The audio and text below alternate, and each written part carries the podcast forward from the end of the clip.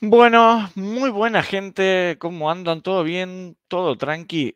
Bueno, espero que sí, espero que hayan descansado y espero que estén atentos porque hoy nos espera una charla más, más que interesante de lo que hemos visto últimamente. Como habrán visto, hoy tenemos a un invitado especial que ya lo hemos tenido, que es Nicolás Martínez Laje, que por cierto, les recomiendo fuertemente el canal de Nico, que es Terapia Liberal. Después lo voy a dejar en la descripción del video. Así que no se olviden de pasar y de suscribirse. Y si por favor pueden, ayudarlo con Patreon o con, o con alguno de los medios que tiene, porque ya es de público conocimiento que YouTube le tiene no sé si censurado, si bloqueado o qué, el canal. Él ahora nos va a contar un poco más al respecto, pero realmente les recomiendo fuertemente porque la verdad que me abrió un montón la cabeza, me abrió un montón la cabeza a ver, el canal de Nico.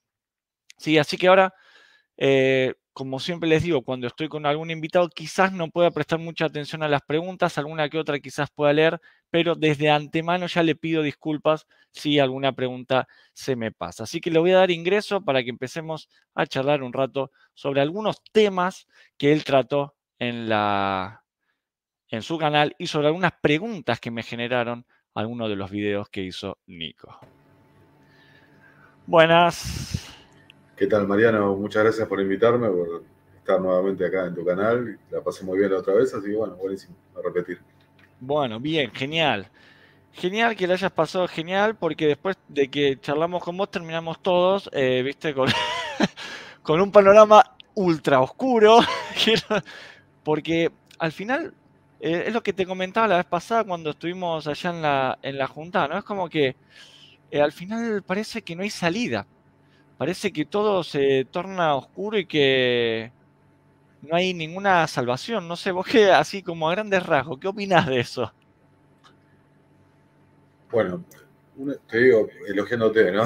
Una de las cosas que más me gustaron de la charla anterior fue cómo lo manejaste, las preguntas y demás, cómo me dejaste exponer las ideas y el intercambio fue eh, un ida y vuelta muy, muy interesante, muy, estimulante, así que bueno, me encanta que hayas empezado con este tema, porque es uno de los que más me, me genera, no, sé si preocupación, pero me, genera una, una, reacción, ¿no? Porque la mayoría de los videos míos, que claramente son bastante pesimistas porque estamos viviendo un momento tremendo. Por supuesto. Lamentablemente la, la mayoría de la gente no se da cuenta de, de eso, pero en los comentarios una y otra vez la gente dice, bueno, ¿y qué hacemos? Y esto y lo otro, y cómo combatimos esto, y cómo nos, lo resistimos. Y, la respuesta mía, eh, o sea, es dura, pero los digo con total convencimiento de causa. No se puede parar esto. No se puede. No se puede. No se puede por, una simple razón. Eh, esto es un proceso que arrancó hace muchos años. Claro. Entonces, hoy que, cada vez hay más gente como, como vos, como yo, qué sé yo, todos los amigos de nuestros, ¿no? Nico Moraz, Lorenzo Ramírez en España, toda la gente que está ahí en, este circuito de divulgar estas cosas que están pasando. Eh, lamentablemente la toma de conciencia de un, porcentaje muy pequeño de la gente recién están pasando ahora cuando ya está prácticamente todo resuelto. O sea, tampoco me voy a cuidar mucho con cómo hablo porque no quiero perjudicar tu, emprendimiento por los controles acá de la plataforma, pero vos fíjate, los certificados digitales para mm, cualquier problemita que puedas tener, eh, capaz que en Argentina no lo estamos viendo, ¿no? pero en el primer mundo están. En China, la semana pasada, frenaron una protesta eh, de gente que iba a buscar los depósitos de una corrida bancaria, la frenaron poniéndole luz roja a los pasaportes. ¿De verdad me estás diciendo?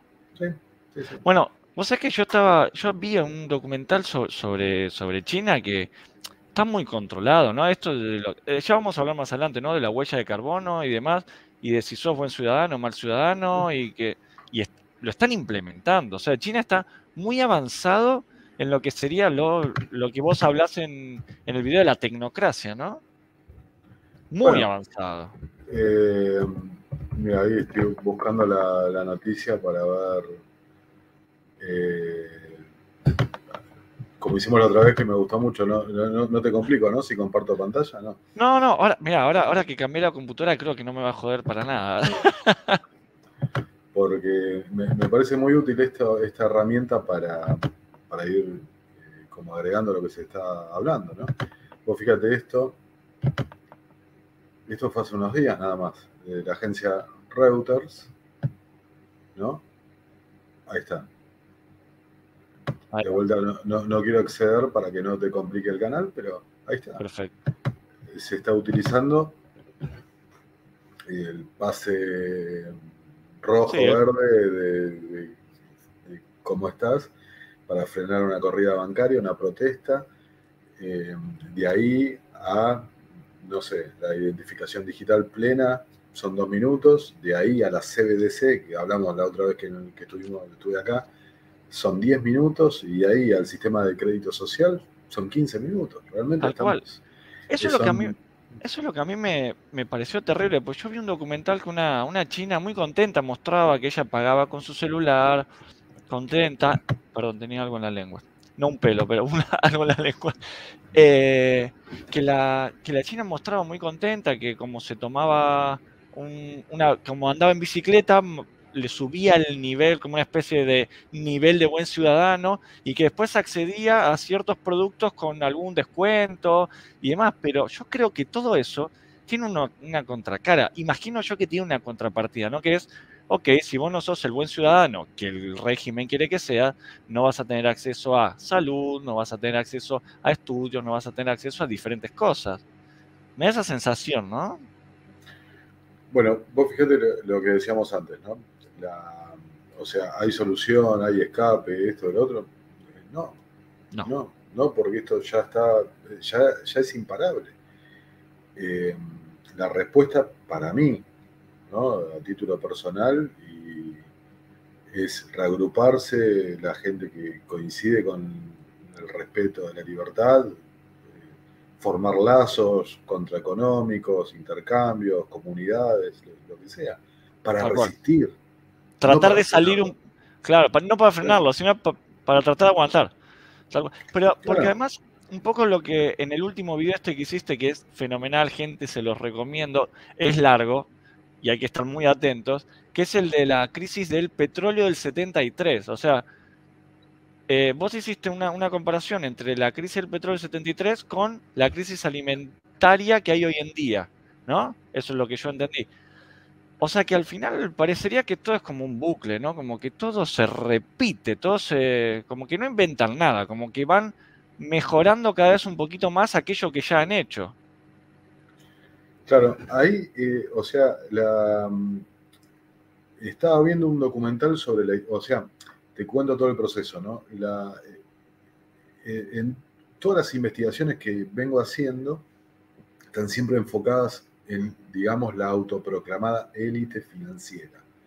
Los que diseñaron el sistema de banca central y, demás, los sospechosos de siempre. Ahora, empecé a notar como que estaba olvidando bueno, ¿y qué pasa con eh, los que manejan la energía, los que manejan el petróleo? Y empecé a encontrar esos lazos, ¿no? Esas uniones, ahí en el video lo digo. Eh, los Rothschild eh, es un imperio financiero que se complementó luego con inversiones petroleras. Los Rockefeller es al revés, es un imperio petrolero que se complementó con inversiones financieras. Entonces como me faltaba eso, y cuando estaba buscando material y viendo documentales de la historia, de la industria, del petróleo y esto que lo otro, eh, repasando la crisis del 73, viendo material de archivo y, periodístico de la época, dije, wow, pará, los titulares de 1973 son los mismos de ahora.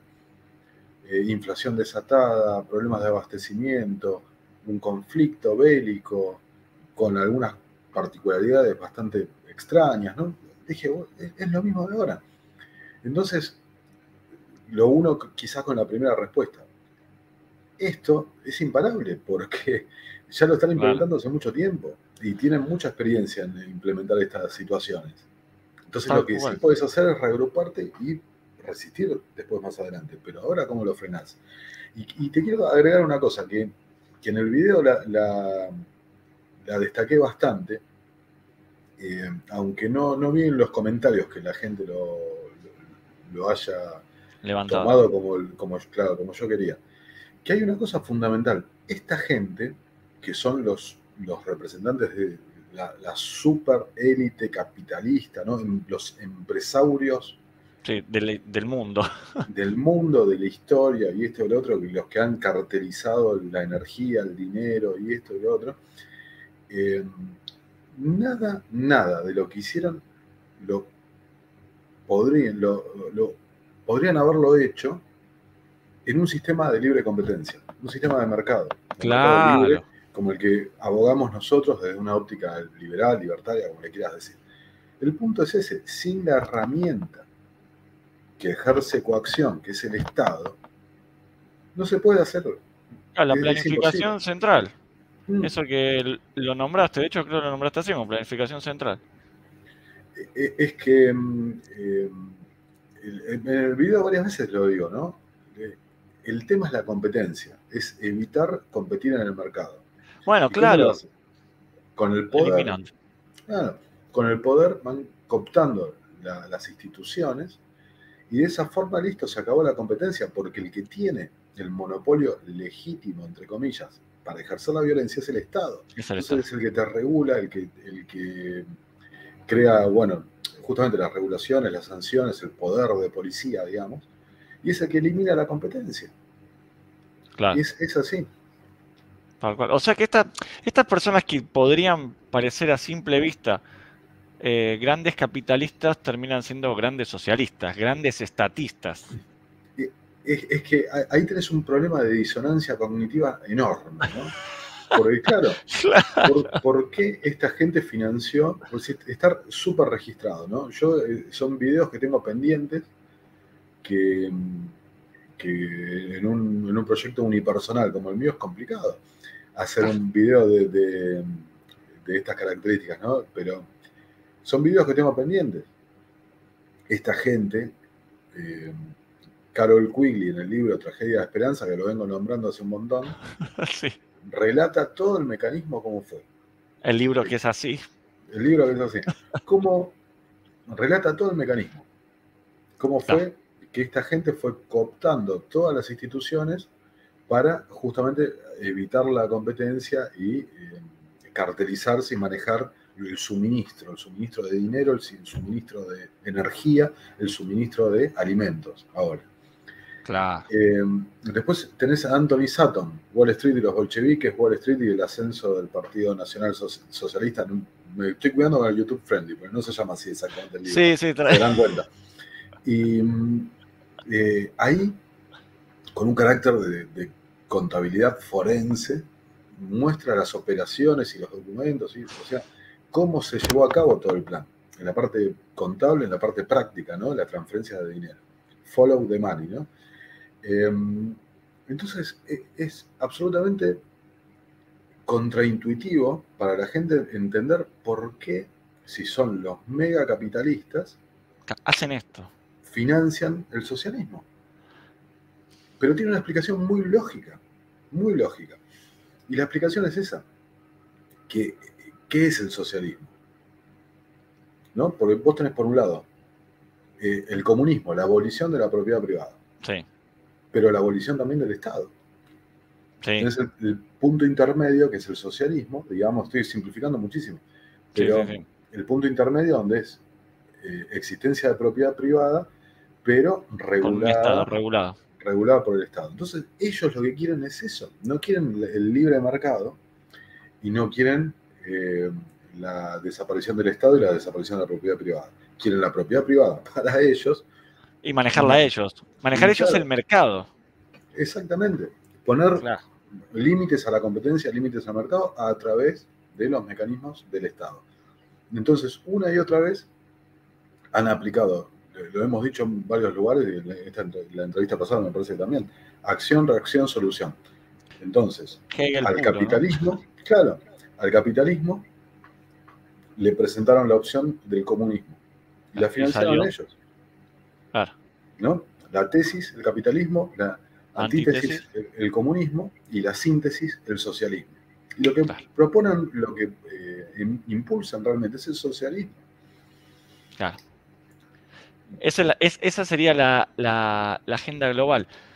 Que por cierto, ¿no? Esto que vos decís de, bueno, de lo que sería la, dialéctica esta hegeliana, ¿no? Es un mm. poco, es un poco también lo que yo veo, eh, que los medios de comunicación en general tratan de esconder, ¿no? Porque lo primero que, obviamente que acá no se va a defender a Putin para nada, pero digo, lo primero que se hizo cuando Putin atacó fue eh, condenarlo a Putin, ¿no? Pero después uno se empieza a dar cuenta de todas estas cosas que vos estás comentando y decís, che, puede ser que al final, en realidad, la guerra sea un mecanismo para cortar los víveres, sea para cortar los alimentos, sea para cortar la energía. Al final es una, una antítesis, perdón, una, una tesis y una antítesis, ¿no? Es poner a cómo está, bueno, ahora está Putin haciendo esto, bueno, ahora vamos a ver qué es lo que surge. ¿Qué es lo que surge?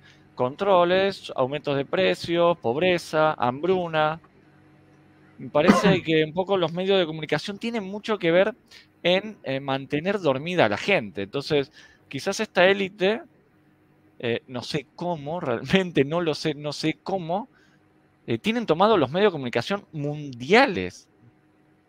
Sí, es que a, mí me sorprendió muchísimo cuando hice el video del Club de Roma. Sí. el tema de las agencias de noticias. Porque ahí tienes un muy buen ejemplo, el Club de Roma.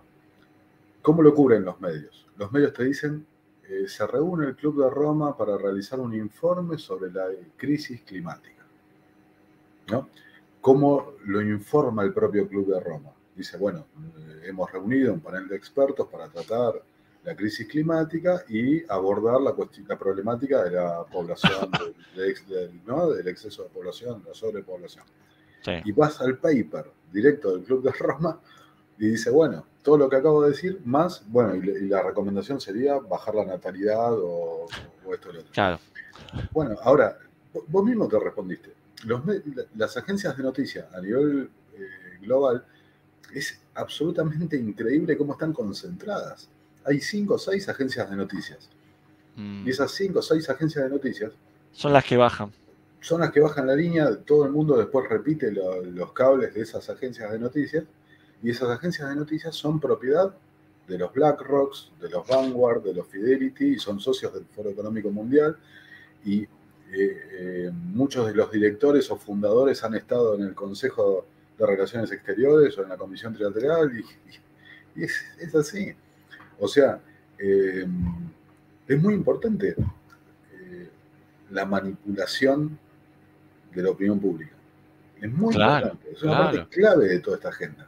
Claro, claro. Entonces, para eso necesitas claramente el manejo de los medios. Claro, sí, sí, sí, sí, obvio, obvio. Y ahora escúchame una consulta. Esto, ¿no? Pues los medios nos están mostrando que Rusia está invadiendo y todas estas cosas. Y yo por otro lado me puse a pensar, dije, ok, también haciendo esto, lo que logran es, a mi criterio, eh, creo yo, que están como yendo en contra de Estados Unidos, ¿no? De lo que es eh, la, histórica hegemonía de Estados Unidos y su, y su dólar, ¿no? Con el petrodólar y demás. Ahora que, los árabes dijeron que China fue a ver a los árabes y le dijo, che, escúchame, queremos pagarte en yuanes. Y Arabia dijo, bueno, lo puedo pensar.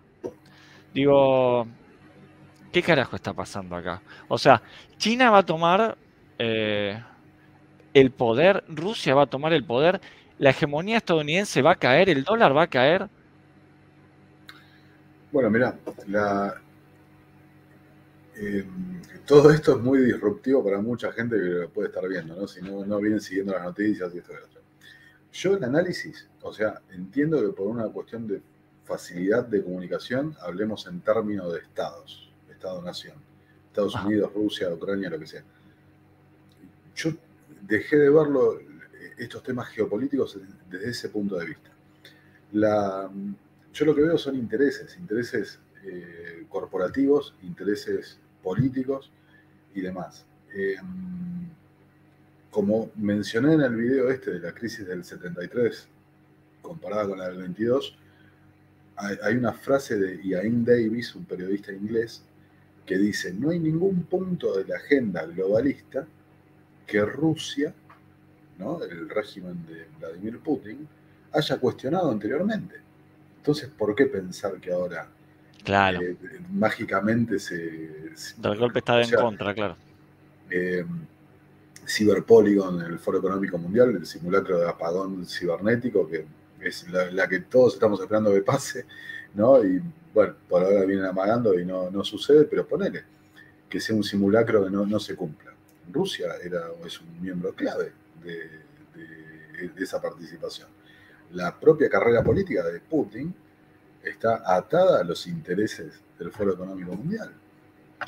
A ver, la, ahora, si vos rastreas todo esto que estamos apenas esbozando, ¿no? estos intereses corporativistas, eh, odio usar el término élite, pero bueno, a fines de que nos entendamos, lo sí, sí, sí, usando. Eh, élite financiera, petrolera, ¿no? lo que sea.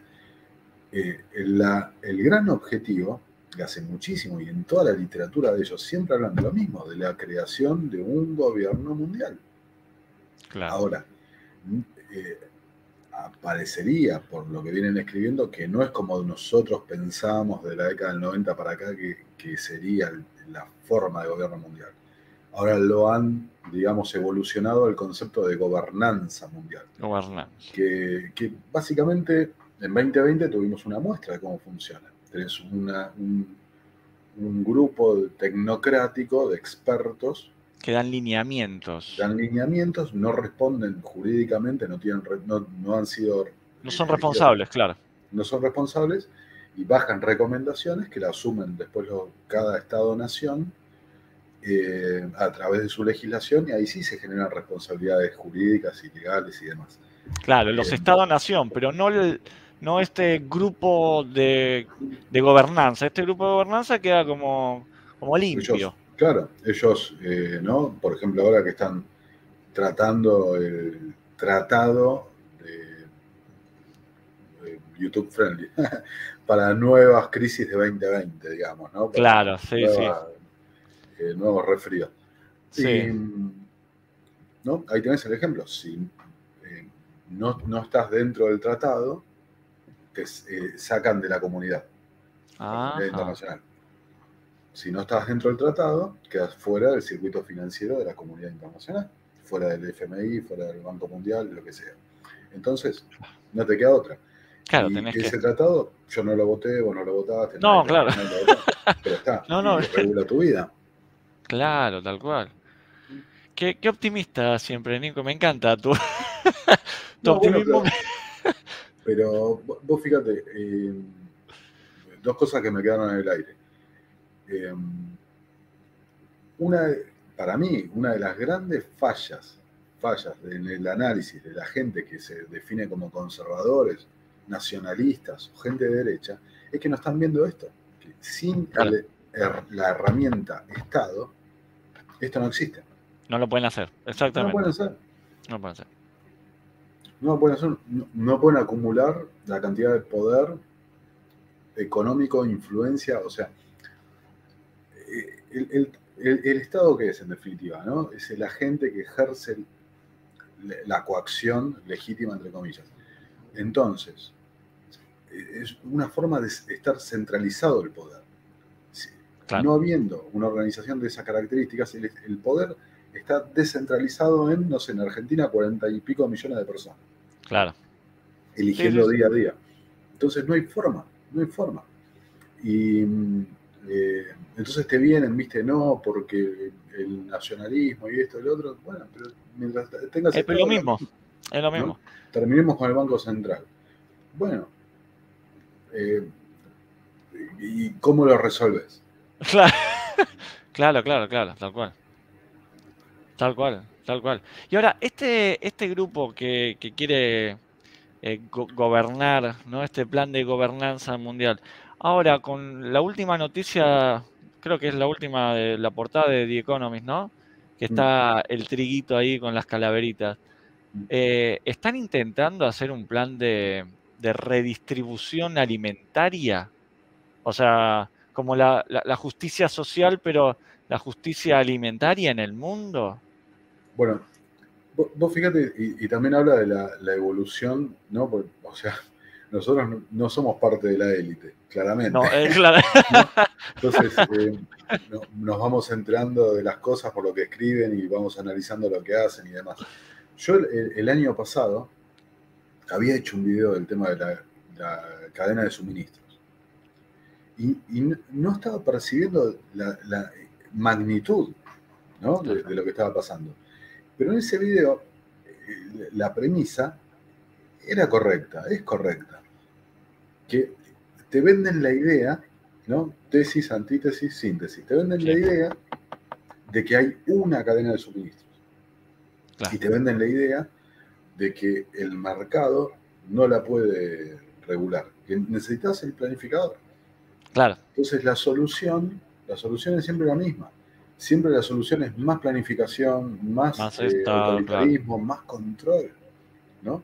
Antes cuando dijiste lo de la tecnocracia, eh, hay veces que me sorprendo. La, eh, una doctrina una, ¿no? una ideología, mejor dicho, una ideología de la década del 30, 1932, eh, la están implementando eh, adelante nuestro, adelante de nuestros ojos.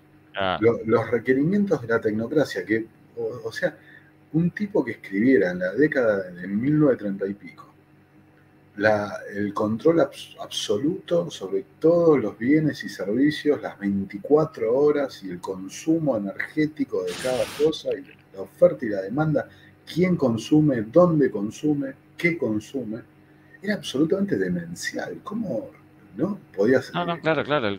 en 1930 plantear una cosa así? Pero hoy está pasando. Bueno, y estos tipos que escriben en 1930 tienen mucho que ver con la gente que está hoy en día también, ¿no? Allá arriba. O sea, eran abuelos de fundadores de grandes compañías de computadoras y demás, ¿no? Sí, bueno, eh, o sea, me parece súper, súper importante eso, ¿no? De que no es algo abstracto, ¿no? Nosotros quizás por facilitar la comunicación estamos diciendo la élite, pero es gente con nombre y apellido. Eh, Claro. El, otro día, hoy, hoy a la mañana, me puse a revisar eh, para un próximo programa la gente que estaba reunida en la isla de Jekyll cuando se resolvió la creación de la Reserva Federal. ¿no?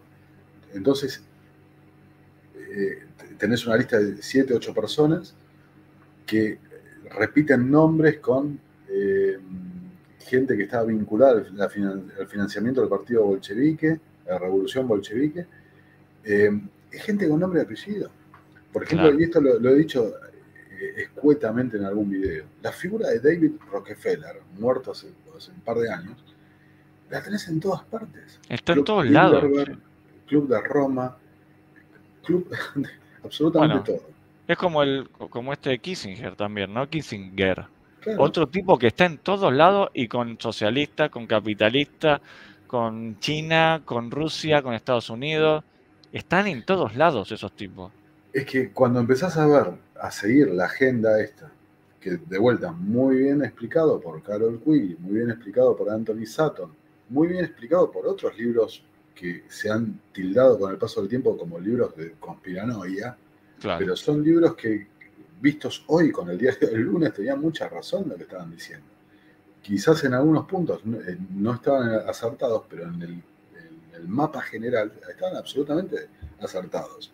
Entonces, no es casual, si, lo que dijimos antes. Tesis el capitalismo, ¿no? la eh, antítesis el comunismo, la síntesis el socialismo. Y esta gente financió a los bolcheviques, a los nacionalsocialistas, a China, ¿no? A China. A China. ¿Y China qué es? Es el ideal tecnocrático puesto en, la práctica. En, funcionamiento, porque Hoy, por, hoy, está funcionando. y ahora, yo te hago una pregunta antes. sí. Eh, con todo esto que te estoy diciendo, ¿te sorprende? Porque inclusive ellos mismos en, el libro de, sí, en el, manual de la tecnocracia, refieren a esto, que no, es una cuestión ideológica. Eh, ah. No tienen ningún problema con comunistas o con esto, con otro. No, porque lo que importa es seguir adelante en una agenda. la agenda de control. Entonces, ahora, pero esto es lo que te quiero preguntar. ¿Y en Occidente cómo estamos, digamos? Con la agenda china. Con esto, la, la nota que mostré ahí recién de eh, los pases para si podés ir a una protesta o no. Estamos más o menos parecidos. De hecho, tenemos. No, llegamos todavía a tal nivel, pero tenemos la aplicación Mi Argentina, la aplicación, la otra, la del coso, la del pase. Eh, se, se, está aplicando un poco. Argentina, claro, Argentina, digamos, como varios países latinoamericanos, estamos muy atrás. En la claro, en, tecnología. Es una ventaja para nosotros. Tal cual. Pero en Canadá, si no, lo, vimos todos. Si vos protestás, ¿no? haces una protesta contra el gobierno, te declaran, declaran una suerte de ley marcial, te congelan los ahorros. En China te, te congelan los ahorros con la app, ¿viste? No, no, no puedes ir a protestar. Eh, eh, qué sé yo, ahora se me viene a la mente Italia, le negaban la atención médica ¿no? en los hospitales a la gente que no había consentido. Em, bueno, por eso. Eh, Occidente, la otra parte, recordemos la OMS. ¿no? No, quiero traerte problemas con el canal. No, pasa nada. Pero el elogio que hacían del tecnato chino. Sí, sí, sí, claro, claro, claro. Cuando, eh, para los que están viendo, recuerden que esa organización eh, al principio decía que no era una enfermedad que se pasara de persona a persona. Claro. Mientras, negaban responsabilidad de... No, era un escándalo. dijeron, dijeron tantas barbaridades que encima los líderes políticos repitieron de cualquier manera que la verdad que sí. en realidad uno diría es para el olvido, pero en realidad no, es para el recuerdo. Hay que recordar. Eh, sí, hay que tener un poco de memoria. Por eso, eh, públicamente digo, Nicolás Moraz, el director de la Academia Libertaria, gran periodista argentino, tiene absolutamente razón cuando me insiste que hay que conocer la historia, ¿no? porque la historia no se repite, pero rima, como digo en mi video. Realmente tiene razón, hay que saber la historia, porque ya lo han hecho y lo vuelven a hacer una y otra vez. Eh, vos fíjate, ahí estamos hablando mucho del video este del petróleo que, hice, y hay dos cosas que me quedaron afuera, y después lo lamenté. ¿no? La primera fue que dos días antes del estreno del video, ExxonMobil, eh, Exxon, eh, publicó una solicitada básicamente confirmando la hipótesis mía del, video, que es un problema de stock y de precios. Y después la segunda, que, esto te lo conecto con, esto que estamos hablando y más, más cerca de la gente, Rusia, como dijimos, fiel seguidora de la agenda globalista, ¿no? Eh, Putin y los oligarcas rusos, no Rusia, porque el, ruso no tiene nada que ver con El ruso es un tipo más, claro. Tengamos en claro eso. Pero mm, Rusia le está vendiendo combustible barato a China. China le está comprando todo lo que no le puede comprar a Europa, se lo está llevando. Entonces, otra más que suma al video a toda la lista de cosas que digo que favorecen la agenda de esta gente, de la implementación del nuevo orden mundial basado en el multilateralismo con China a la cabeza. Otro más, China se está favoreciendo comprando energía barata mientras el resto del mundo Hoy Argentina diésel 300 pesos, así, ausencia de diésel, bueno, no sé. Que cuando la gente se despierte van a dejar de decir qué pesimistas que somos y van a empezar a, acumular comida, porque realmente cómo lo van a pagar. No es que no vaya a estar la comida, no la van a poder pagar. Tal cual. Sí, sí, y ya acá lo vemos. Acá, bueno, acá, bueno, acá en Argentina lo vemos por muchos motivos, ¿no? El aumento de precios, pero no solo, no solamente por el aumento a nivel global, sino por, bueno, la, emisión que hacen acá que, no tiene consecuencia. Bueno, fíjate esto que estás diciendo. BlackRock, ¿no? Que eh, no, quiero hacer autobombo, pero recomiendo ver los videos que hice sobre el tema para poder entender Más, en, más en detalle, porque acá estoy tirando líneas, no, estoy diciendo. BlackRock, el fondo de inversión gigantesco que maneja absolutamente todo, en el 2019 presentó un plan que fue el que implementaron en razón de la crisis de 2020. Bueno. BlackRock viene anunciando cada tanto en la prensa todos los pasos del plan. Es escandaloso. Eh, ahora, eh, hoy leí a la mañana una nota que se me había escapado de hace un par de semanas de Larry Fink diciendo el conflicto este, el conflicto eh, ruso-ucraniano, la solución que puede traer es implementar, acelerar la implementación de la CBDC, la Central Bank Digital Currency. O sea, ¿qué, tiene que ver? ¿Qué tiene que ver? Pero no, es que te presentan la crisis, ¿no? Te, presentan la crisis y te dan la, solución. reacción y te dan la solución. La solución a esto es centralicemos absolutamente todo. Y ahora, con respecto a esto de las soluciones, algo que me llama poderosamente la atención y que realmente me cuesta comprender, que lo he visto tanto en los videos de Nico Moraz como en los tuyos, son los simulacros, ¿no? Los simulacros que hacen de cosas. ¿Cómo funcionan los simulacros? Porque en definitiva lo que se entiende es que al final el resultado de los simulacros es el, el libreto de los líderes políticos, ¿no? Pero lo que yo no entiendo es cómo funciona el simulacro. ¿Quién, ¿Quién lo arma? ¿Por qué lo arman? ¿Quiénes lo componen? ¿Quiénes dan las respuestas? Bueno, eh, yo hice dos videos, ¿no?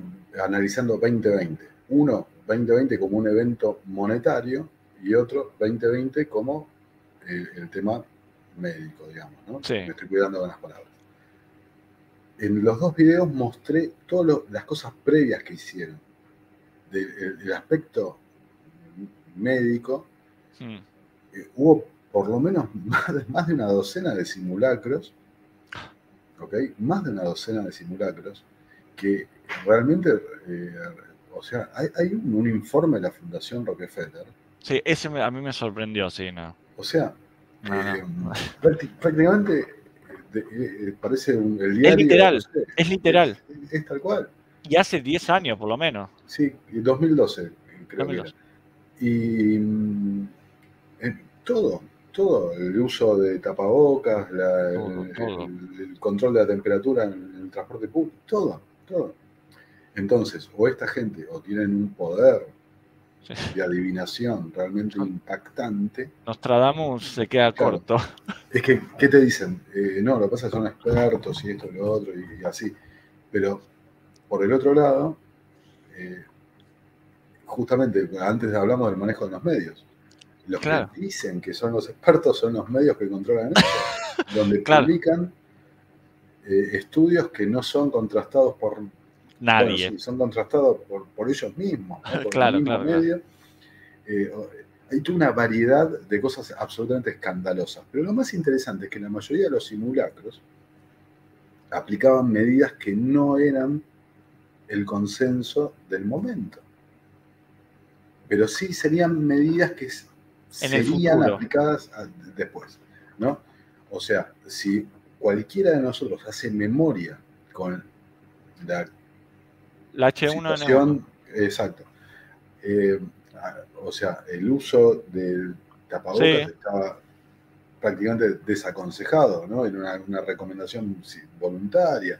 Sí, eh, sí, hay videos de los expertos argentinos diciendo, yo mostré un, video. Sí, hay, un video tuyo que, que ahora no me acuerdo cómo se llama, pero que lo súper recomiendo, que arrancás con eso, arrancás con con esa, con esa enfermedad, claro, con esa enfermedad y después con la otra. Sí, sí, sí, sí, tal cual. Sí. Ese video no, lo van a encontrar en, YouTube porque fue eliminado.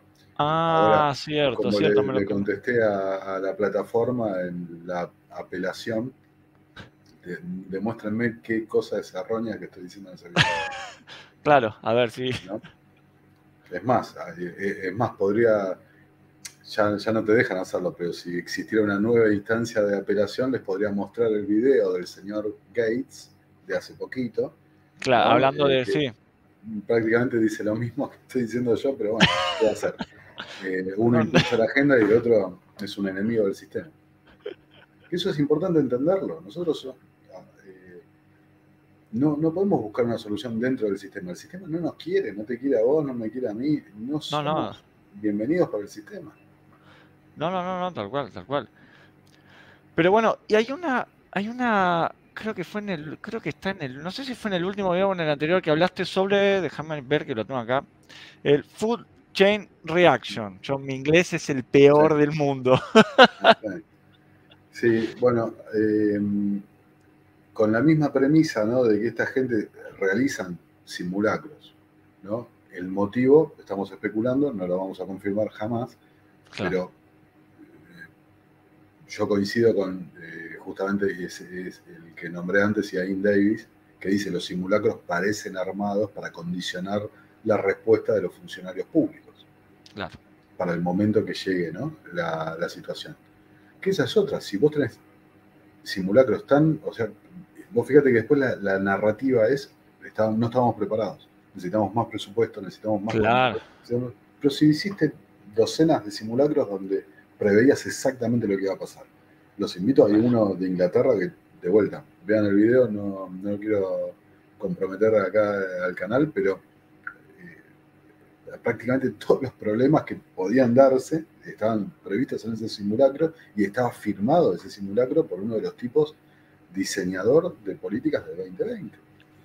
Entonces, eh, eh, yo, lo que no entiendo es en estos simulacros, ¿dónde queda el papel de la libertad? ¿no? Porque es como, ¿cómo suponen cómo va a actuar la gente? ¿Qué, tienen? O sea, son omniscientes, omnipresentes, porque no pueden, por más que seas lo más experto que vos quieras, al final los simulacros demuestran que no son simulacros como tal, sino que son eh, libretos. ¿Por qué? Porque no la libertad de la gente de actuar de la forma que actúa. Te dicen, ponete un trapo en la cara, y ellos suponen que la gente se va a poner un trapo en la cara. Y quizás haya alguien que diga, no me voy a poner el trapo en la cara. Entonces, parece que los simulacros en realidad no son tal cosa, sino que fueran ejercicios de discursivos dialécticos para armar, eh, no sé, el, lo que, lo que tienen que decir. Psicosis masiva. Claro, claro, tal cual, ¿no? Es como... inducir un estado de paranoia colectiva, de, psicosis colectiva, de enfermedad mental, como... Eh, a, a, mí me llamó muchísimo la atención que uno de los pioneros de la tecnología que se usó para los, tratamientos, el señor Malone, de vuelta, disculpen el que lo ve, pero siendo cuidadoso, porque hay cosas increíblemente no se pueden decir. Sí, no se pueden decir, ¿no? Es terrible, sí. A este señor lo cancelaron, ¿no? Lo cancelaron cuando habló del aspecto psicológico, no cuando habló del aspecto de salud de los tratamientos. Cuando habló del aspecto psicológico, del condicionamiento, de la inducción a un estado general eh, de, psicosis, de, ansiedad, ansiedad colectiva, eh, ahí fue cuando lo cancelaron. Muy llamativo eso, muy llamativo. Porque cuando tocó recién ese punto fue donde estuvo el problema. Bueno, eh, claro, porque hace pensar, es que hay muchas cosas que hace cuando la, gente hace pensar a la gente, que eso es lo que, eso es lo más, es lo más peligroso, ¿no? La gente que piensa, la gente que piensa independiente. Vos, me decías recién de, eh, ¿y dónde está la libertad? La libertad no existe para esta gente, Mariano. Eh, a ver. Nico el optimista. La, eh, bueno, no es que no existe, es que ellos la combaten. Claro, claro. Y, tienen recursos encima, claro. Claro, somos nosotros los que decidimos dejarla de lado en nombre de la seguridad o somos nosotros los que la defendemos. Claro. Es, así de sencillo. A ver, el, liberalismo, ¿no? Eh, el momento histórico del liberalismo que termina con, o sea, logra que la opinión pública en su momento acepte el concepto ¿no? de, rule of law, de igualdad ante la ley. Eso es lo que mina, pulveriza la idea del rey como enviado de Dios y, demás, ¿no? Somos todos iguales ante la ley. La ley, el derecho natural y demás. Eh, bueno, esta gente quiere volver a ese estado, ese estado feudal, podemos decir, o, este concepto de que hay una élite que gobierna y que tiene el derecho a gobernar y que son superiores a los demás, versus la manada, el rebaño humano. Esta gente nos ve a nosotros como un recurso más del sistema. Vean el video de la tecnocracia, claramente ven como un recurso más al ser humano que hay que gestionar, hay que controlar y hay que liquidar, en algunos casos. Sí, sí, eh, sí, claro. es como un poco orwelliano, ¿no? El tema de la eugenesia, que, que, realmente no soy un experto como para dar una lección de todo el movimiento de eugenesia en Estados Unidos, en Inglaterra y demás. Pero sí lo que puedo decir, fíjense, la, em, había en Estados Unidos una oficina, Eugenics Record Office, ¿no? Record Office, ahí está. Eh, que era, tenían la idea de armar un registro, registro de toda la población, ¿no? del árbol genealógico, de las deficiencias que podían encontrarle. Y esto lo hablamos cuando nos vimos en la juntada libertaria, ¿no? La, el feeble mind, el concepto ese de débil mental. Débil mental. Ración total, que ahí tenés los medios, lo han borrado de la historia completamente lo han dejado reducido como que esto eran prácticas de la Alemania. claro, sí, sí, sí, sí, claro. E, este fue el que se le fue la cabeza, pero el resto no se quedan tan atrás. Ahora, ¿cuál es el propósito de esta oficina? Fundada por la fundación, escucha esto, por los Carnegie, por los Harriman y luego por los Rockefeller. Ah. Eh, petróleo, eh, petróleo, acero y los trenes. Los grandes capitalistas todos creen en lo mismo, eugenesia, que hay alguien superior al otro. Eh, el propósito de esta oficina era guardar el registro de todas las personas. Curiosamente, ¿en qué estamos hoy? 2022. ¿De qué estamos hablando? ¿No? De pasaportes, de... Sí, de, tener registro absoluto de todo lo que hacemos. Todo, literalmente todo. Identidad digital, monedas digitales, todo, todo, todo, todo registrado acuérdense, acá en Argentina, los que lo usaron, la, aplicación, no, te preguntaba todos, todos tus antecedentes. Sí. ¿No? Eh, cosas previas y demás. Bueno, así van formando bases de datos.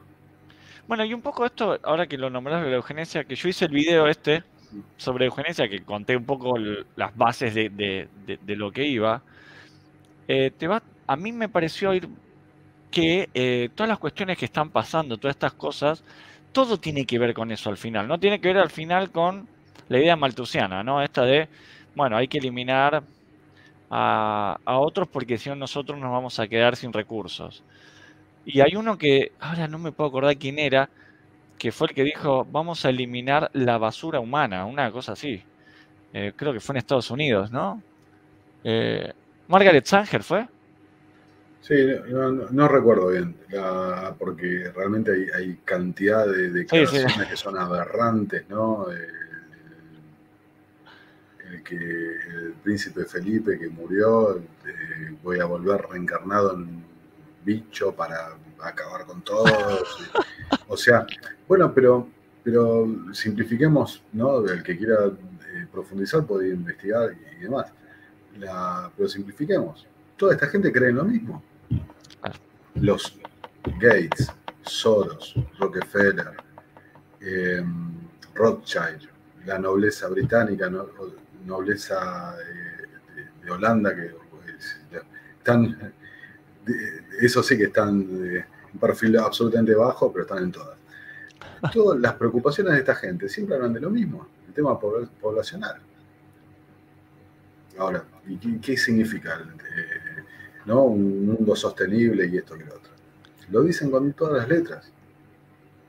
Bueno, y acá algo sí que a mí me, cuesta, me cuesta a veces vincular, porque yo encuentro la crisis alimentaria, encuentro eh, los movimientos feministas, encuentro el movimiento abortista, que no voy a entrar en debate si está bien o no está, o no está bien, sino que encuentro eh, una lógica dentro de, la línea maltusiana. Pero lo que posta que me cuesta un montón es vincular los fenómenos climáticos. No sé por, qué la tienen con, con el cambio climático, con el cambio climático y joden con el cambio climático y digo, ¿con qué carajo vinculan el cambio climático y de, qué les es útil a ellos el, cambio climático? O sea, utilizar la figura del cambio climático. Bueno, vos fíjate, la, eh, primero, cuando, en el video del Club de Roma, eh, puso una declaración de Alexander King, que es uno, el cofundador, donde abiertamente reconoce que el tema del cambio climático lo inventaron. Dice, la, es más, si esperaste, busco la frase y te la leo. La, dice, directamente lo inventaron para buscar. Eh, bueno, no, lo voy a buscar en vivo porque si no te voy a hacer perder tiempo. Pero palabras más, palabras menos. Dice, necesitamos algo para crear la, la solución, ¿no? Para convencer a la gente de la necesidad de un gobierno mundial. ¿no? Y se nos ocurrió, lo dice así abiertamente, se nos ocurrió que el tema del cambio climático es algo que podía servir para unir a, la gente, ¿no? la opinión pública. Y, funcionó, y vaya que sí, funcionó. Pero la lógica que, hacen ellos es que mm, eh, el capitalismo, ¿no? y hago así por el crecimiento del PBI y demás, claro. el mundial, eh, que la, revolución industrial y la, explosión de, la economía, del capitalismo, eh, generó que la gente tuviera mayor expectativa de vida, la gente consumiera más cosas y esa presión sobre más consumo y más gente viviendo en el planeta lleva a un agotamiento de los recursos. Entonces, ese agotamiento de los recursos genera problemas en la naturaleza y demás, y eso es lo que dispara, esa es la, tesis que hacen del, cambio climático de carácter antropogénico. Eso es falso, es Una falso. La, eh, por donde lo quieras ver, eh, es, equivocado. La, eh, ahora, sí que les ha servido como una campaña de relaciones públicas excepcional. Y, e insisto con lo que estaba diciendo recién, ¿no? Entonces la lógica, la lógica que dijeron es la que describí. Mayor riqueza, más gente, más consumo, menos, menos recursos. Ahora, la que no te dicen, y cualquier persona con dos dedos de frente, si analiza esto que estoy diciendo, ¿cuál es la solución? Menos pobreza, ¿no? destrucción económica, menos gente, menos consumo. Entonces, menos, nacimientos, más mortalidad. Claro, esa no te la dicen así directamente en, los medios, pero si vas a los documentos de ellos, están, lo dicen abiertamente. Tenemos que buscar formas de aumentar la tasa de mortalidad o reducir la tasa de natalidad. Eh, frases directas. Es insólito, lo que pasa quién lo lee, no lo lee nadie. No, claro, es que hay tanto, tanto que no se puede, realmente no se puede leer. Por eso realmente eh, yo siempre a todo el mundo los invito a que se suscriban a tu canal porque vos le dedicas mucho tiempo realmente y, y contás un montón de cosas que a veces uno no tiene tiempo ni sabe dónde, porque a mí algo que me pasó después de que empecé a ver el canal tuyo, el de Lecturas Libertarias de Lucas, el de Nico Nicolás Moraz, que a veces lo, que cuesta es aprender a leer de otra forma, ¿no? Porque a veces, como te decía, no sé si lo dije en la charla anterior o te lo dije la vez pasada, cuando uno lee los 20 puntos de la 20 puntos que son de la Agenda 2030, vos los lees y son muy lindos, son estupendos, vos decís, wow, qué bonito que suena todo. Pero cuando empezás a leer entre líneas es donde te das cuenta que está el problema. Y a veces cuesta, cuesta realmente aprender a leer entre líneas. A mí me ha costado un montón y todavía me falta un montón, ¿no? Yo empecé realmente con esto hace poco, pero bueno, eh, por eso en tu canal está bueno porque mostrás el entre líneas, ¿no? Sí, yo, eh, o sea, insisto, no, eh, no, no, tiene nada especial lo que hago yo, lo, lo que puede hacer cualquiera. Es simplemente tomarse el tiempo y no, no, no quedarse con la versión oficial. Es investigar un poco más. Mira, acá te encontré la, la frase. Eh, dice así, mira, al buscar un enemigo común contra el cual podamos unirnos, se nos ocurrió la idea de que la contaminación, la amenaza del calentamiento global, la escasez de agua, la hambruna y similares encajarían a la perfección. En su totalidad y en sus interacciones, estos fenómenos constituyen una amenaza común que debe ser enfrentada por todos juntos. ¿no? Eh, y después dice, todos estos peligros son causados por la intervención humana en los procesos naturales y solo a través del cambio de actitudes y comportamiento se pueden superar. El verdadero enemigo entonces es la humanidad misma. Eso lo dicen en un libro del Club de Roma. A ver, eh, eh, no, escandaliza a nadie porque estos tipos, ¿no? O sea, ¿y quién financió el Club de, Roma? Los Rockefeller. Los Rockefeller que, funda, que donaron la sede de las Naciones Unidas. Los Rockefeller junto a los ah. Morgan que estuvieron detrás en después de la Primera Guerra Mundial. No, ah. Eh, bueno, también. Pero, también. Eh, después de la Primera Guerra Mundial, del intento de la Liga de las Naciones. O sea, ellos vienen buscando la conformación de un gobierno mundial hace mucho tiempo. Entonces, vuelvo con la importancia de la historia. Yo no soy un gran fanático o gran entusiasta de leer la historia, pero reconozco que, es un elemento clave. ¿Por qué? Porque por ejemplo, Estados Unidos era em, la, característica en política exterior de Estados Unidos era la no intervención en los conflictos, hasta la Primera Guerra Mundial. Claro. ¿No? Entonces, hoy a nosotros nos parece inconcebible eso, porque estamos acostumbrados a Estados Unidos interviniendo en todo. Siempre, claro. ¿no? Y generando inclusive conflictos exteriores. Pero la política de ellos era otra. ¿Y quién impulsó el cambio? Wilson, la Primera Guerra Mundial y demás. ¿Con influencia de quién? De los Rockefeller, los Morgan. Está súper documentado, hasta hay un libro de Rothbard que lo, muy cortito, lo pueden leer, eh, Wall Street y la política exterior, algo así se llama. Ah. Eh, muy cortito, donde eh, muestra cómo los Morgan y los Rockefeller en el segundo término empujaron a, al Estado al Estado, al, gobierno estadounidense, a los que estaban ejerciendo el gobierno, a meterse en el conflicto eh, eh, en la Primera Guerra Mundial. La, idea de la opinión pública norteamericana era no meterse, la política exterior era no intervencionista y hubo un cambio enorme. ¿Y cómo lo hicieron? De, de, vuelta, porque tenés una organización que si vos la podés infiltrar y la podés manipular, podés hacer lo que quieras, ¿no? Y ahora te llevo 100 años después a Klaus Schwab del Foro Económico Mundial diciendo tenemos infiltrados prácticamente todos los gabinetes del mundo. Mamadera. Abiertamente. Está en la conferencia donde él cita especialmente a Argentina y Canadá. ¿no? Tenemos infiltrado con, su inglés así germánico, medio, adolfista, ¿viste? pero, pero bueno, es la realidad es esa. Siempre tuvieron en mente la formación de esto. Ahí en el, en el video del petróleo lo, levanto una frase de, un periodista donde tiene mucha lógica, ¿no? Si vos, tu, tu máximo propósito, tu máxima ambición es generar monopolios, ¿no? Con eliminar la competencia, bueno, necesitas lo que estamos repitiendo tantas veces, captar las instituciones del Estado. Ahora, pero si quieres establecer monopolios globales, necesitas generar un gobierno global. Claro. ¿No? Y ahora, para el que, el que mire esto y dice, no, esto es tan, se le fue la ah, olla y esto, todo están re locos.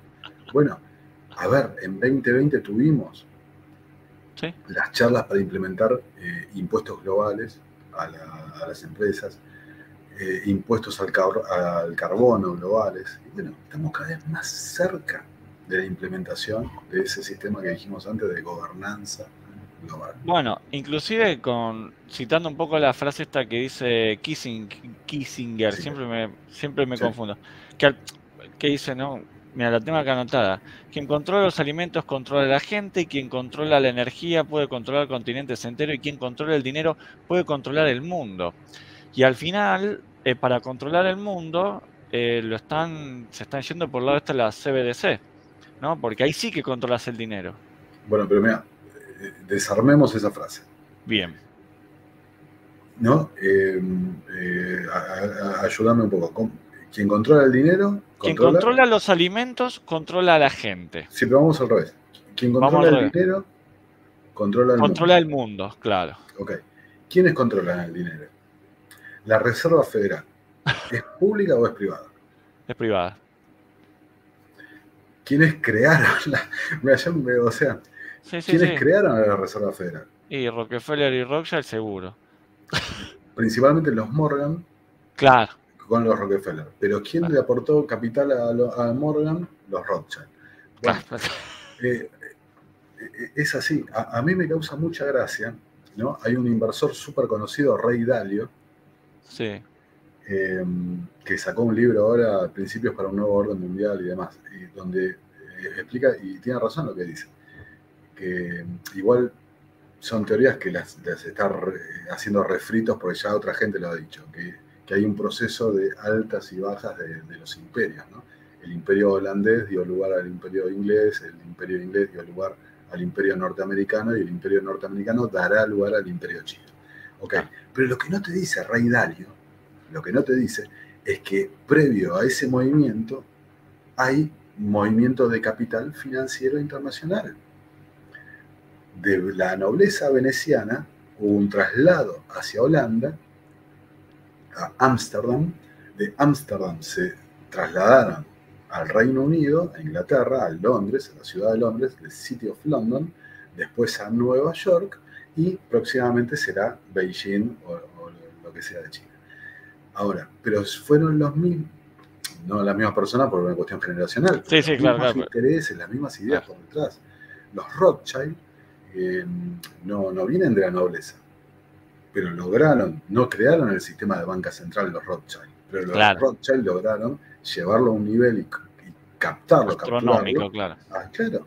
Y ellos financiaron a los Morgan, eh, eh, tienen intereses con los Harriman, em, los Warburg, o sea, han puesto su eh, capital en prácticamente todos lados. Entonces, bueno, Ahí está la explicación.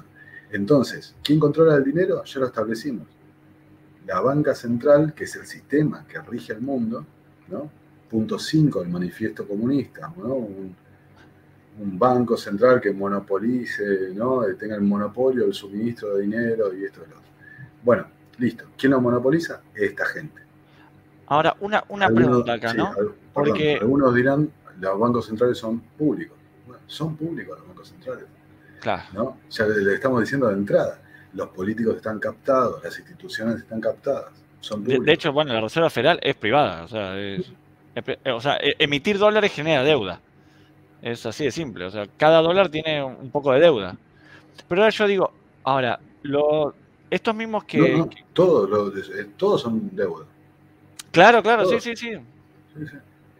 Y digo, estos mismos que fundaron la Reserva Federal, en el caso de que la hegemonía estadounidense desaparezca o caiga, ¿están financiando también a China? Totalmente. Ah, qué bien. Antes lo, expliqué. O sea, hay movimientos de capital previo a este desplazamiento del eje de poder. Claro, o sea, mandaron para el otro lado y ahora se cae esto y pasa lo otro. A ver, eh, Anthony Sutton lo describe mejor que Carol Quigley. Eh, en todo, en la revolución bolchevique, en el ascenso de Adolfo y ahora de China, desde la década del 80, en todos los casos tenés lo mismo. Giros de capital de Wall Street a, cada uno de estos regímenes. En todos los casos. Pero no solamente dinero, y esto es muy importante, tecnología. O sea, está absolutamente documentado por Sutton, Anthony Sutton, Wall Street y los bolcheviques, que la Unión Soviética no hubiera podido sobrevivir el tiempo que duró si no se transfería la tecnología desde Estados Unidos y demás. Eh, eh, son los mismos intereses, pero ¿por qué? Porque continúan asegurando ser ellos los que tienen el monopolio sobre el sistema. Entonces, fíjate lo que dice Kissinger. El dinero ya lo establecimos, la energía, yo lo traté de explicar en mi video el petróleo está totalmente cartelizado. Sí. Puso un montón de ejemplos históricos. Las siete hermanas, Primera Guerra Mundial. ¿Ok? llegaron a controlar el 85% del suministro de petróleo de, las reservas conocidas hasta la década del 70. Hoy con la OPEC, los, países árabes y demás, eh, eh, tienen el control sobre la energía y es más, estas petroleras son las que impulsan la agenda verde que se traduce en impuestos al carbono, que después cuando te implementen la CBDC y los sistemas de crédito, de crédito social, de scoring social, ¿en qué se van a basar? En tu huella energética. En tu huella de carbono. Sí, eso está, pasando, en China, por cual. en China, eh, Mastercard sacó una tarjeta de Black, me parece que se llama, algo así, que registra los movimientos de carbono. El, clip que pasé en mi canal varias veces del el, presidente de la Junta de Alibaba en el Foro Económico Mundial diciendo cómo tienen establecido el sistema de crédito social ellos, que consume la, todo un monitoreo, un control absoluto de todas las Absoluto. que es lo que decía la gente de la tecnocracia. Es exactamente lo mismo. 100 años atrás. Claro, y de esa frase de Kissinger te falta el último punto, la comida. La comida. nosotros, que, sacamos en simultáneo con, el canal de los liberales, ¿no? El tema de Food Chain Reaction, que fue un, no, realmente se le había pasado a todo el mundo, ese detalle de la, simulación de la comida.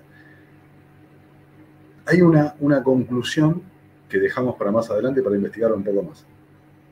Pero es la vinculación de Gates con los, los alimentos modificados transgénicos, los transgénicos. Sintéticos, claro. Los GMO y demás. Porque si vos capturás, ¿no? si te, te asegurás el control de la cadena de suministros y la producción a través de los fertilizantes y demás, bueno, está todo servido para otros, las inversiones de Gates con la carne sintética y todo eso. Entonces, sería completamente lógico dentro de la perversidad del sistema tecnocrático, ¿no?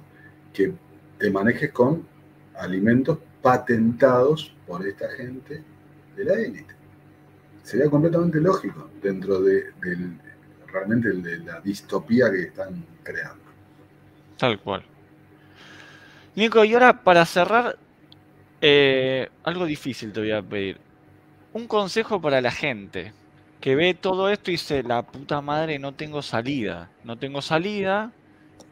Y para aquellos que se, que se vinieron más tarde, que se incorporaron después, ¿qué consejo le podrías dar para decir, che, escúchame, tratar, intentar hacer esto para estar mejor? Bueno, sí, la verdad que es difícil. es difícil, sí, es difícil porque cuando hablamos con gente que pensamos parecido, ¿no? Eh, algo que se repite mucho es la soledad. ¿No? Creo que te sorprendí bastante con esta respuesta. pero a mí me llama mucho la atención cómo la cantidad de gente que con la que empezás a intercambiar y te dicen no puedo hablar con nadie. Tal cual. Porque... Eh, te tildan de loco, de, paranoico. O o, y esto, esto me parece súper importante y, dudé mucho de hacer un programa sobre esto o no, lo, tengo en la cabeza.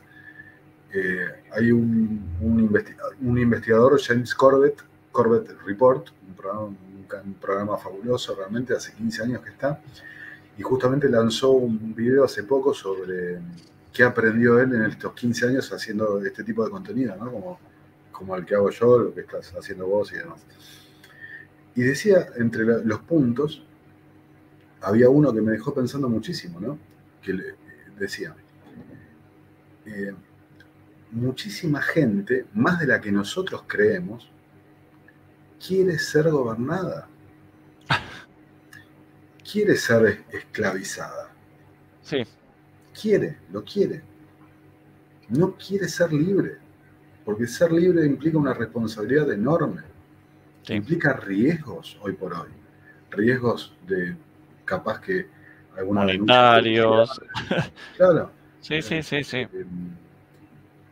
En, algunos países, ¿no? En estos días se lanzó en Estados Unidos control sobre las redes sociales y demás. Causas penales pueden ser. O sea, implica un riesgo. Ahora, em, decía eso, la mayoría de la gente no quiere ser libre. Y después y, lo conectaba con otro punto que decía, no hay despiertos y dormidos. Lo decía él desde su experiencia de 15 años haciendo contenido para, hablando, denunciando estas cosas. No hay despiertos y dormidos. Hay gente a la que le importa y hay gente a la que no le importa. ¿No? Entonces, ¿qué hacer? Yo por eso colaboro con, la iniciativa de la Academia Libertaria, que la Academia Libertaria eh, principalmente brinda contenido en forma gratuita, contenido eh, teórico de liberalismo, pero liberalismo consistente, no liberalismo buscando una salida política y demás desde el Estado. Ya en, este video sí, sí, sí, no. a veces dije lo mismo, ¿no? Es que no tiene sentido. Y, mm, pero, pero hay un segundo aspecto de la Academia Libertaria que a mí me fascina, que un poco el sábado en la juntada esa libertaria que organizó Lucas de Lecturas Libertarias, eh, se vio, que es formar comunidad, contactar con gente que piense como vos, gente que, que valore la libertad individual. Y eso a la larga te puede ayudar cuando vivamos en un, y a ver, lo vamos a hacer, como dije al principio, vamos a vivir en una sociedad con la CBDC. Claro. No, no es Nicolás Martínez Laje el que lo dice, es el tipo que está dirigiendo el Banco de Pagos Internacionales, que dice, somos nosotros los que vamos a decidir el uso, el uso del dinero. ¿Ok? Eso lo dicen abiertamente. Cuando vivamos en, a ver, ¿alguno tiene alguna duda de que eso va a pasar? No, no, no. Pongan ahora mismo en el buscador, en Google o lo que sea, pongan CBDC Tracker. Ahí van a tener online en qué estado está en cada país el, experimento de la CBDC. No va a pasar mañana, pero va a pasar 5 o 10 años. Ah, en un rato. Cuando lleguemos a ese lugar, no vamos a tener medios de intercambio, vamos a tener que fabricar, inventar, ¿no? sacar a relucir la acción humana, la praxeología, para buscar medios alternativos para vivir en una sociedad eh, orwelliana realmente.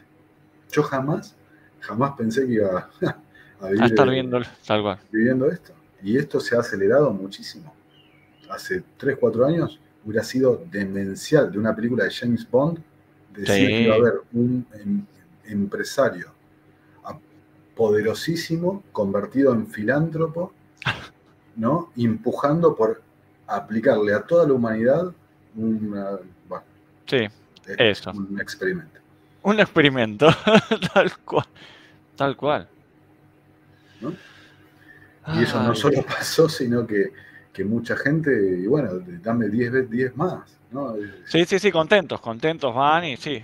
Claro, y por eso lo, lo que dije antes, dormidos, despiertos, no. Hay gente que le importa y gente que no.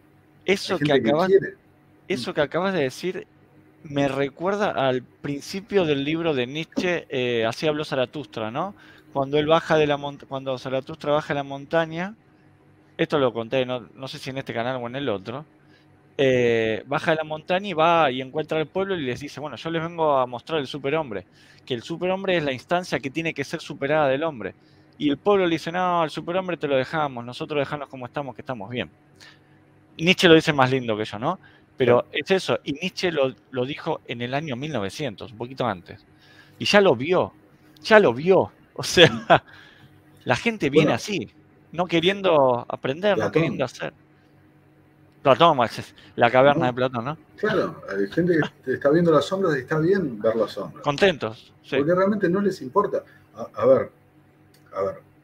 Eh, desde el, el punto, o sea, ¿en qué mente más eh, con, un poco de conexión, con una visión realista de la política, le puede entrar que el Estado puede cambiar, o sea, que puedes cambiar algo a través de los mecanismos del Estado. Y mira, ojo, eh, ojo, mira lo que te voy a decir. Yo, eh, egresado del Liceo Naval, o sea, cinco años de militar, abogado, trabajé en política dos años ¿no? O sea, lo, viví, lo conozco cómo es la cosa. Y yo también caí en la trampa del Estado, la trampa de la política, la ingenuidad, la que te, venden que vos podés cambiar algo. Hoy veía un video, eh, ¿no? Veía un video sobre Trump. Sí. Eh, la verdad, no, no, estaba al tanto de lo que decían en ese video. El, presupuesto militar ah, eh, fue mayor con Trump que con Obama. Pese a que en la mente de todos está que Trump no, que... No invadió nada. Pero sin embargo el gasto militar fue mayor. Mira, no sabía. ¿No? Eh, por ejemplo, se la pasó diciendo que iba a meter eh, en la cárcel a Hillary Clinton y demás. ¿Qué pasó? Nada. Nada, y, o sea, no, no existe eso, no existe. No, no, eh, es una trampa, es una ilusión para hacernos creer que estamos nosotros tomando alguna decisión, que tenemos alguna pizca de... De, independencia, claro, tal cual. No existe. Lamentablemente es, así. Yo la, lo, que, lo que dije recién, eh, un montón de veces caí en la trampa esa y me, me autoengañé y fui ingenuo e iluso con un montón de cosas. Ahora, mientras más estoy investigando y más estoy yendo para atrás en el tiempo, más me doy cuenta de la absoluta trampa y engaño en el que estamos viviendo. Es absolutamente demencial. Esto, eh, vos fíjate, hemos tocado un montón de temas por, por arriba por una cuestión de tiempo. Sí, claro. Pero esto de la eugenesia, eh, lo han borrado completamente de la historia. Sí, nadie habla de eso. Gates, ¿no? que eh, hoy está visto como el super filántropo y esto y lo otro. Eh, ¿Quién se acuerda cómo, cómo creó la, compañía? ¿Cómo era el tipo más insultado en la comunidad tecnológica en la década del 90? Se borró completamente de la historia eso, se borró completamente. Lo que dije antes de Estados Unidos, que Estados Unidos tradicionalmente no era intervencionista, se borró completamente de la historia. Que la Reserva Federal es una institución creada por intereses privados, eh, bueno, no se borró de la historia, pero está disimulado. Sí, sí, sí, sí, sí. Es, es, es, es al final de 1984, ¿no? El Ministerio de la Verdad tratando de borrar la historia. Porque los medios de comunicación, que son los que deberían, ¿no? Y que la cantidad de gente que cree que hay objetividad o que hay seriedad en los medios de comunicación, no, los medios de comunicación son parte. Son entretenimiento, son puro entretenimiento, no, no. De hecho, si uno mira los noticieros es para entretenerse. Yo, yo te digo, yo miro, no miro noticieros, no tengo televisión, pero lo veo por, por YouTube. Pero lo veo para entretenerme más que nada, para pasar el rato, pues realmente no, no informan absolutamente nada. No informan absolutamente nada.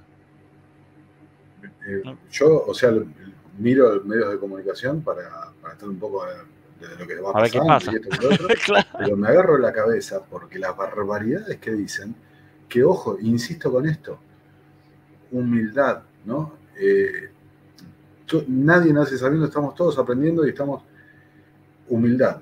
Eh, muchos, muchas cosas que hoy escucho y me agarro la cabeza y digo, ¿cómo puede ser que están diciendo esta barbaridad? ¿No? Hace, no sé, cuatro o cinco años yo la compraba también esa barbaridad. Claro, claro, claro, sí, sí, sí, sí, sí, obvio, obvio. Eh, hoy lo, que decía la, la presidenta de Argentina, ¿no? Eh, doña, Cristina, las idioteces que está diciendo del comercio exterior. Yo que conozco el comercio exterior, eh, sé que es, absolutamente falaz todo lo que está diciendo. Está ah, todo mal lo que está diciendo. pero, pero la persona que no sabe y no se, no se preocupa, no se preocupa por aprender, claro. Compra lo que dicen los medios. Y generalmente eligen el medio que dice lo que quieren escuchar. Eh, exactamente, sí, sí, sí, es como un onanismo mental, ¿no? Todo el tiempo tratando de relamirse con lo mismo.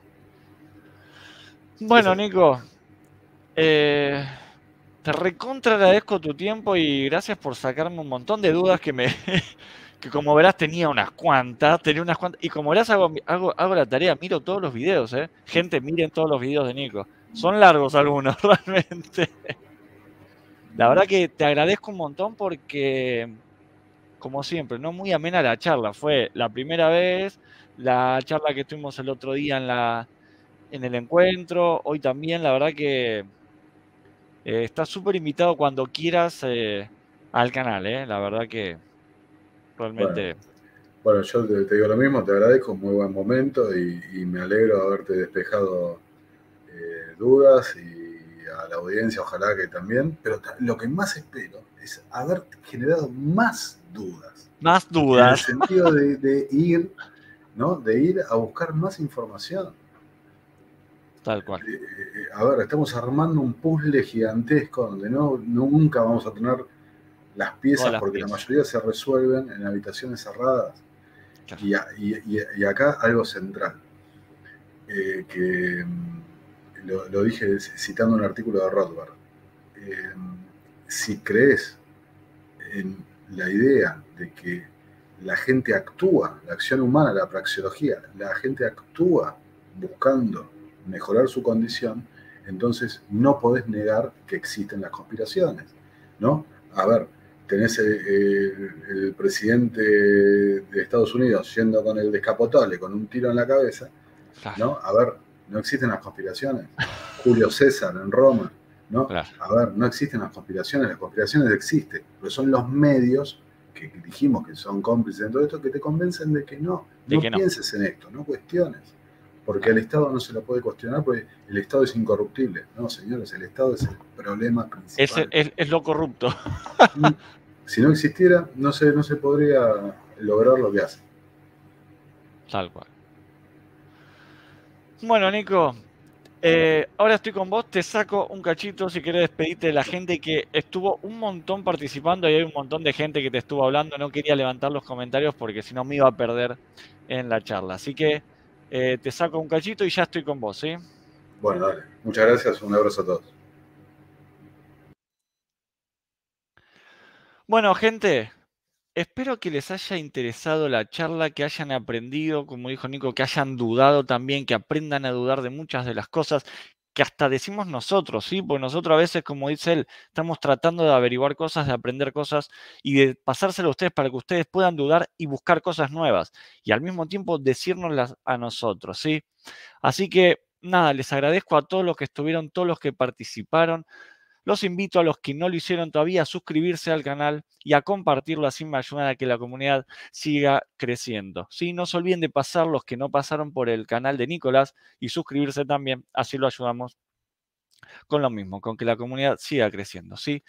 Así que nada más por hoy, les agradezco un montón y los espero en otro eh, episodio. Así que estén atentos los que no me siguen en Instagram, que es critical-word-oc, que ahí siempre voy a estar subiendo diferentes temáticas de las que voy a ir tratando en el canal, ¿sí? Así que nada más por hoy. Muchas gracias, muchísimas gracias a todos y nos vemos la próxima, gente. Bye.